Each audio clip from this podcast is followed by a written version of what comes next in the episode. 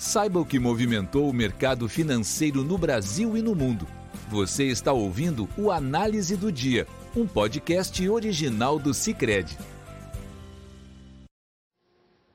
Olá pessoal, muito obrigado por acompanharem o podcast do Cicred. Aqui quem fala é Letícia Lemos, da equipe de análise econômica, e vamos comentar dos principais fatores que movimentaram o mercado aqui no Brasil e no mundo. Os desdobramentos da guerra no leste europeu foram os destaques desta segunda-feira, em dia de alta dos índices ante os ganhos de ativos de petroleiras e bancos.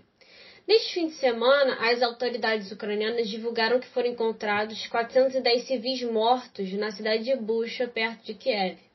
As imagens liberadas chocaram lideranças mundiais devido a algumas fotos mostrarem sinais de corpos torturados.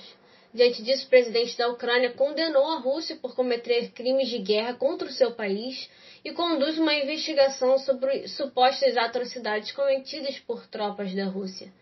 Líderes de economias centrais, como Alemanha, França, Estados Unidos e Lituânia, manifestaram pesar em relação à morte de civis, e alguns deles, como o presidente francês Emmanuel Macron, respondeu às supostas atrocidades com o anúncio de uma nova rodada de sanções contra a Rússia, com a possibilidade de que os países europeus proíbam a importação de carvão e petróleo de Moscou. O governo da Letônia deu um passo à frente e informou que cortou totalmente as importações de gás da Rússia, se tornando o primeiro país da União Europeia a ter total independência do gás russo.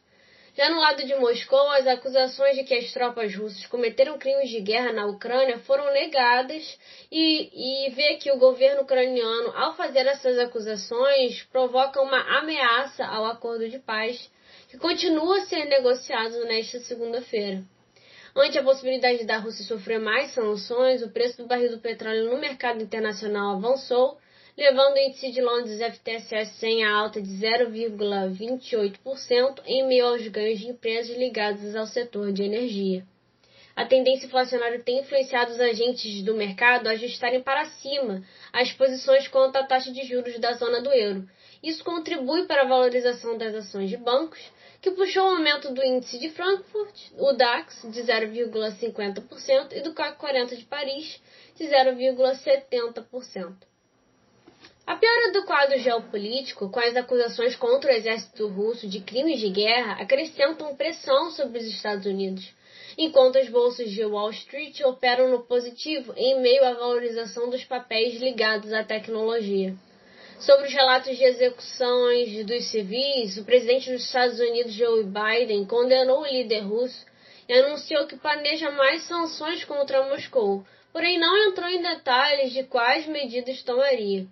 A expectativa do mercado de uma nova rodada de sanções contra a Rússia, somado ao aumento do preço do petróleo produzido pela estatal da Arábia Saudita, impulsionou no momento de composição desse podcast o barril do petróleo tipo WTI 3,94% a 103,18 dólares. E o tipo e do tipo Brent avançava 3,42% a 107,96 dólares.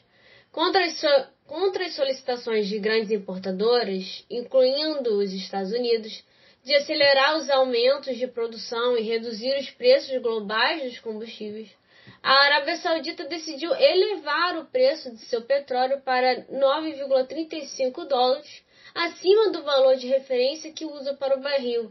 Isso representa um salto de 4,40 dólares por barril em relação a abril, quando já estava em recorde.